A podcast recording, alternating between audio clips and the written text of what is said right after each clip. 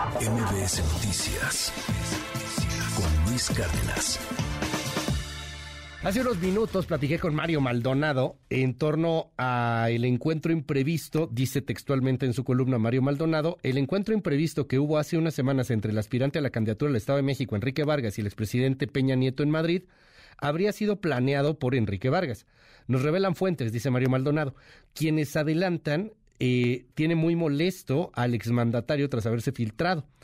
Resulta que Enrique Vargas fue al lugar que frecuenta Peña casi todas las semanas a encontrárselo y pedirle un consejo y apoyo en la elección 2023 del Estado de México. Me pide una réplica Enrique, Vargas, lo tengo en la línea telefónica. Adelante Enrique, muy buenos días, gracias por la comunicación. ¿No fuiste a casar a Peña Nieto? Luis, no, bueno, imagínate si yo tuviera la información de a dónde va el expresidente Peña Nieto. ¿no? La verdad es que es completamente falso. Hace rato este, eh, platiqué con Mario, le pedí eh, una réplica en su columna, así que rechazo completamente esa versión.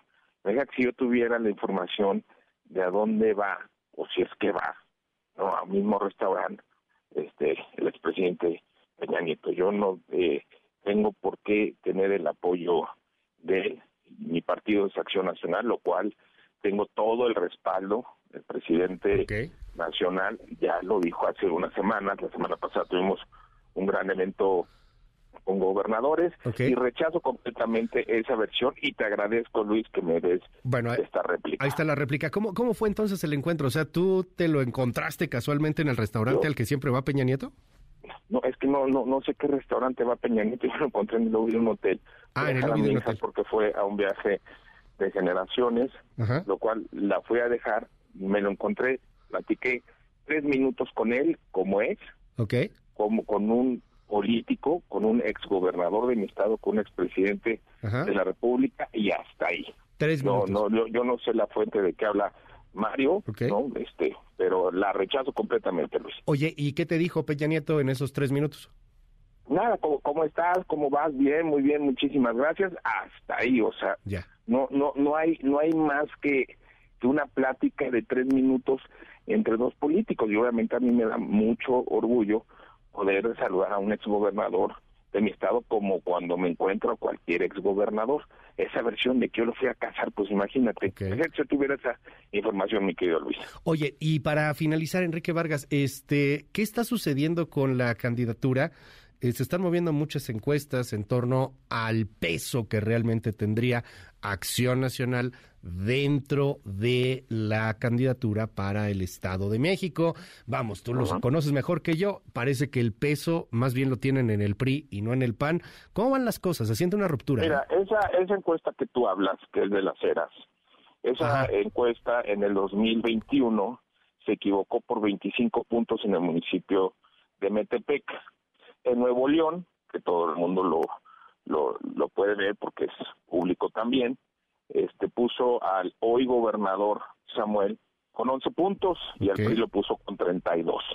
Lo cual obviamente hay muchas encuestas, ¿no? En donde nos ponen eh, en, en, primer lugar, pero no no es una guerra de encuestas. Okay. Es ponernos de acuerdo en la alianza va por México para poder tener eh, un muy buen acuerdo rumbo al 2023 y rumbo al 2024. De ahí, de ahí a lo mejor te planteo mejor mi pregunta. ¿Cuánto vale hoy el PAN en el Estado de México en la alianza PAN-PRI-PRD? Mira, estamos a dos o tres puntos como partido del PRI y PAN en promedio de todas las encuestas. Eso es un dato. No es una sola encuesta. De todas las encuestas que han salido, en el promedio estamos en empate técnico. ¿Con el PRI? Las encuestas pues, son, sí, con, el, con el PRI.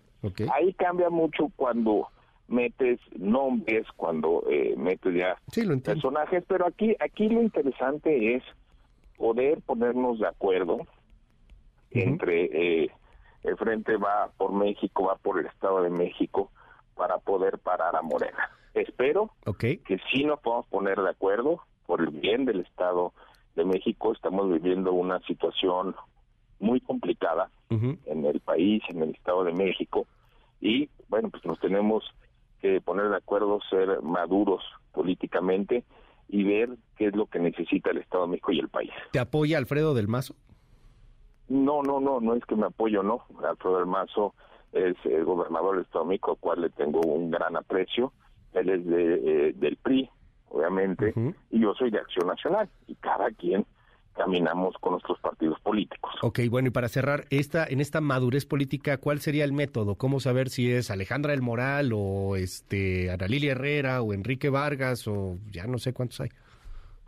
Sí, o sea... mira, se, tiene, mira, se tienen que hacer estudios de qué es lo que quiere el Estado de México, pero también, Luis, tenemos que tener claro el 2024.